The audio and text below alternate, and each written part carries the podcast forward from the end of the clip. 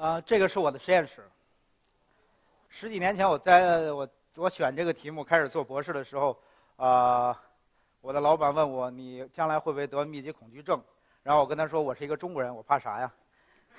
我们做物理跟做哲学，呃，甚至做科学的人，一从古到今都在探索所谓宇宙的本源。啊，通过我们对宇宙的了解跟认识，我们现在把它看来分为三个阶段。第一个阶段，我把它分为叫古典阶段。在这个古典的阶段里边，在古希腊有亚里士多德，有有苏格拉底，然后在古印度有释迦摩尼，当然在中国有老子、孔子跟庄子。这个时候，人们通过我们对宇宙的观察跟直觉的认识，建立了不同的宇宙模型。但值得注意的一点是说，啊，不管我们对宇宙是怎样认识，说宇宙是金木水火土阴阳五行组成的，还是上帝在七天之内造出来的，这个时候我们都。对这些宇宙模型都是通过更多的是直觉上的看到、想到，缺乏实验的基础。然后我们说过了两千年，天不生，牛顿万古如长夜，一直到牛顿力学的建立，甚至我们叫把它叫做经典力学的建立，我们开始，呃，开开始认识到原来上帝设计的这个宇宙是可以被，呃，被认识、被精确的预测，甚至可以被计算的。这时候我们有了一个信心，就是说建立了一个完善的。还算当时完善的来说，是一个科学的方法论，就是我们经常谈到的分析和综合。我们认为这个复杂的世界是可以被分割成简单的小块儿，然后对每一个小块儿都有了进一步的认识跟了解，对整体的宇宙就有了认识。然后在这个基础上，我们有了科学的世界观，讲我们生活的这个宇宙是一个客观实在的宇宙。客观是什么概念呢？就是说，呃，存在第三方的观察者，我对事物的观察不会影响到事物本身，当然事物也不会影响到我。这会这个时候，我可以一个客观的思维来思考这个世界。同时呢，我们也相信这个世界是实在的，是实实在在的概念，就是说我可以看得见、摸得着，看得见、摸得着的东西才叫世界。嗯，这个时候我们用用后来的理论来解释这个实在的概念，就是说，呃，我们认为这个宇宙所有的因果关系都会限制在狭义相对论的这个光速的范围之内，没有任何一个因果关系相互作用可以超过光速。所以，在这个呃方法论跟世界观的基础上，我们建立了啊所谓后来化学、物理学、生物学以及那个我们的社会啊社会学以及经济学的很多模型，甚至建立了整个现代科学的呃整个体系。然后，我们开始相信，我们生活的整个宇宙是一个精密的钟表，我们每一个人都是这个钟表上的一个零件。甚至一个非常流行的话会讲，呃，曾经非常流行，很多人都会记得，就是我们一我是一颗螺丝钉。哪里需要哪里拧，这句话里面有很深刻的经典力学的哲学背景。然后我们会去相信这个世界，呃，人类生活的社会可以被精确的计算规划。如果我们知道了足够多的信息，这个世界可以运行的非常完美。经典力学的影响是如此的之深，然后一直到量子力学诞生了几十年之后，爱因斯坦本人还在说上帝是不会掷骰子的。呃，这句话是什么意思呢？就是说，如果我们知道了骰子。呃，它本身的材质，然后它你扔骰的时候手的力度，以及它落地的是落地之前的风速，然后桌面的具体各种情况，骰子到底哪个面朝上是可以被精确计算的。但是量子力学会告诉你，呃，量子力学的随机是一种完全的随机，不存在更层一更更深一层的理论来解释这个随机性。呃，这里边有两层含义，一层含义是讲我们可能永远没有办法掌握所有的信息，另外一方面是说，呃。就是即使我们能写出一些公式来计算这个骰子到底是呃它的动力学性质是怎样的，但是由于我们知道后来混沌力学的发展，这个呃确定性可能都是完全没法去计算的。就是混沌本身会决定你的结果不是一个确定的结果。然后，所以我们就只能从另外一个角度来思考这件事情。它提供了一个思维的角度，就是说我们讲道可道非常道。可道的那部分，我们后来把它总结成所谓的经典信息这部分，然后不可道那部分，有可能就是我们所说的量子信息这部分。我们知道量子信息的一个单元需要无穷多的经典信息来对它进行描述。量子信息很多时候在说一件事情，就是说，比方说有一本书，呃，有一百页，那么这本书如果是经典信息的话，我读了十页，大概我掌握的内容只只有百分之十。但对于量子信息而言，我们读了九十九页，可能这个你还是一无所获。所有的信息都记录在页与页之间，行字里行的，就是行与行之内，或者说我们讲的可道与不可道之外。而且量子的信息提供了另外一个事情，就是说量子信息本身描述的是事物的关联，所以当你把用分析的办法来解决这个世界，来解决。来去它进行了解的时候，它本身的信息被割裂了，然后它变成了新的信息，或者它变成了信息的一部分。所以你想最初去了解的那些东西，并不是你通过分析跟综合可以去知道的。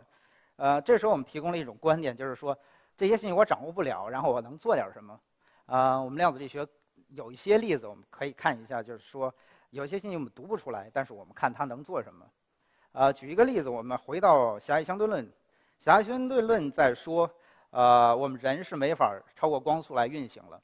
但是最近的一些宇宙学研究发现，离我们地球有很近的一颗行星，呃，叫开普勒六十二。这个行星上的整个居住环境跟地球上非常类似，这样就会让人有想象，是说那地方有没有生命，我们将来会不会有有机会过去？但是开普勒六六十二离地球到底有多远呢？有一千两百光年，即使以光的速度走，我们也需要一千两百年才能到达那个行星上。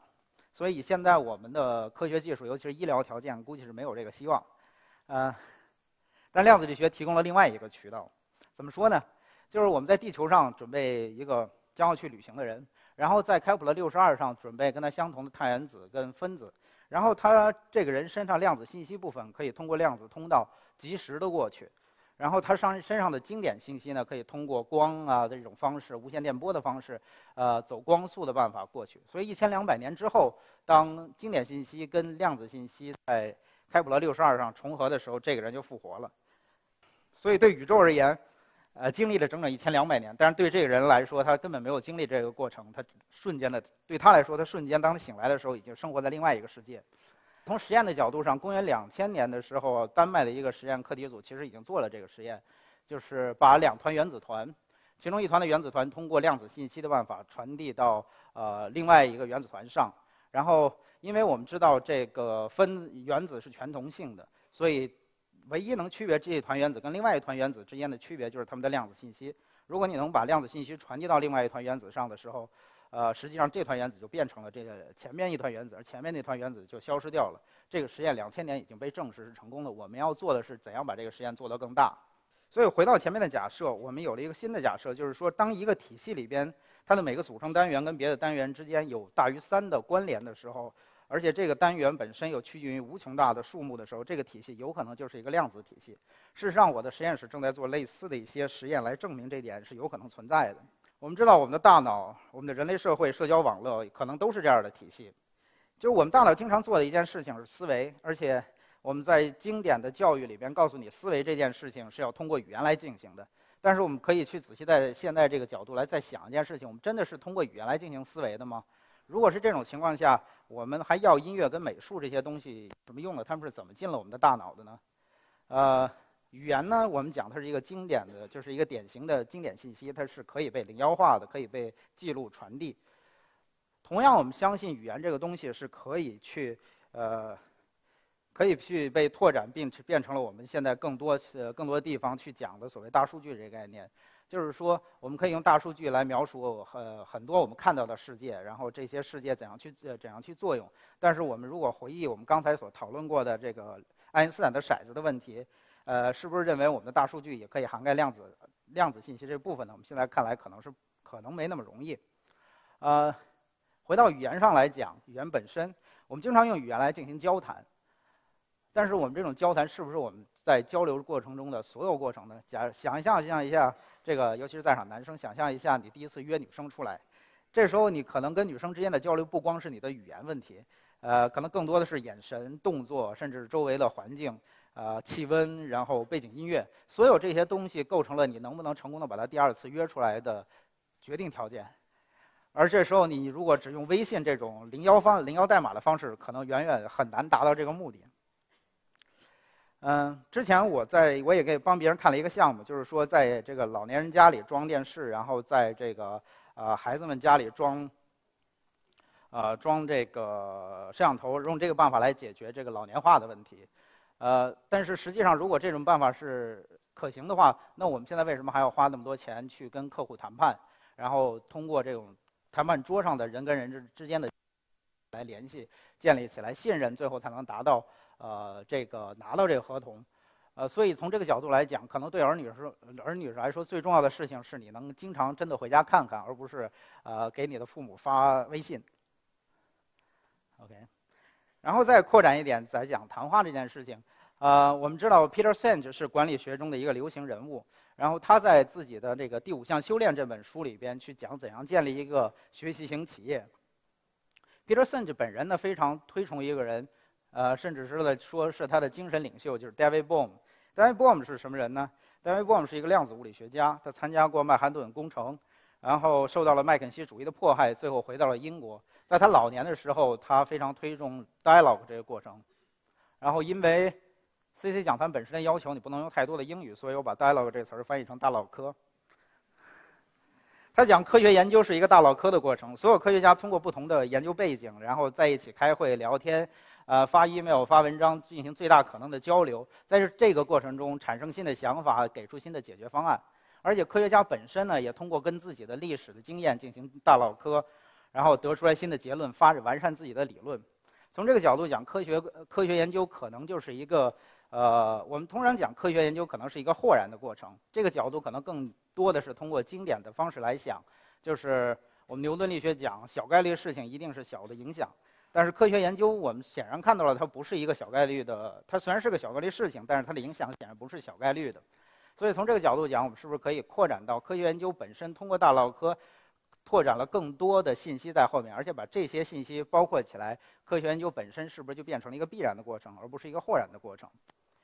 嗯，我们讲一个企业在运行的过程中，传统的模型总是把它构造成一个层级式的结构。呃，就是一个企业的领导者，他在发作业，告诉每一个企业的部，企业里边每一个部门去完成哪些工作。我们这里有一个假设，就是每一个部门能顺利的把自己的工作完成，那这个企业就能高效的运作。但实际上，我们发现，随着这个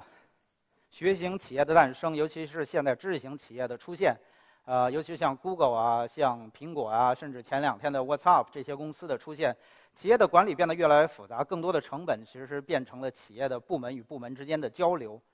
呃，你会发现，把所有每一个部门都很完善的完成了自己工作之后，当领导者把这些工作收回来，完全拼不成一个东西。所以，Peter Senge 跟 David Bohm 就讲用大脑科这种方式来解决企业跟部门跟部门之间的问题，把企业的所有员工聚在一起，让他们聊天，完全没有压力，没有背没有背景，甚至没有目的的在一起进行交流。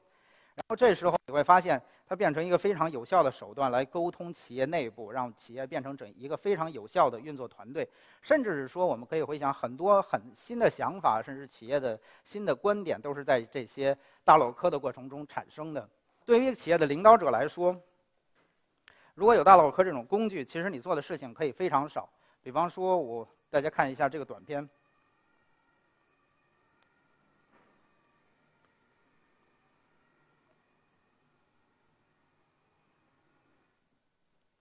这个跟我们前面那张照片形成了鲜明的对比。呃，对于一个企业的领导者来说，其实规则建立的时候，企业里边就像这个交通上面，每一个每一个驾驶员的大脑本身就是一个复杂系统。当他们构建成一个复杂的网络的时候，每一个节点都会去完成自己相应的工作，找到自己该有的位置。那么整个体系就在进行，就在一个有效的环境下在运作。所以对管理一个企业来说，它是类似的。你企业的管理管理企业的管理者来说，你可能只是需要让这些人有效的进行沟通，甚至让相信你的企业的每一个员工都是知都是知识型企业工作者。呃，这种方这种方法的组织行为呢，我们量子力学的角度来讲，把它叫做对称性的自发破缺，或者说企业的这个呃复杂系统的自组织行为。嗯，总结一下我刚才说的这十几分钟的内容，啊，需要带回家的信息。呃，我们比较了这个经典力学跟量子力学之间的区别。经典力学告诉我们，我们生活的世界是一个客观实在的世界。但是这些年的量子力学发展，可能对这些事，对我们这些经典的眼光会有一些影响。我们经典上去讲，我们通过分析跟综合可以去了解一个事物。但是量子力学告诉你，呃，我们生活的这个事物，你没法把它分割开。当你分割的过程中，已经改变了事物本身，而且。量子力学本身可能也不会告诉你这个世界是一个客观的。你在观察的时候，你改变了事物本身，同时事物本身也会改变你。观察者与被观察者之间是被纠缠在一起的。然后实在的角度，我们前面讲了量子信息，量子信息本身是可以超光速运行的，所以在呃物理的角度来说，一定意义上它不再承认狭义相对论所规定的客观实在。然后你可以学到的东西大概至少可以总结成两句：一句是说我们现在生活在二十一世纪，呃，我们是不是还能在以十八世纪的这种眼光来看待我们身边的世界？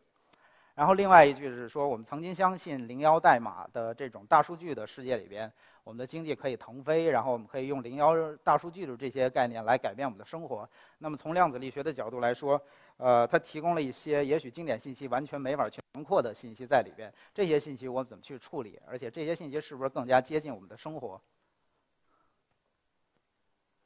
完了，差不多就到这儿了，可以不鼓掌的。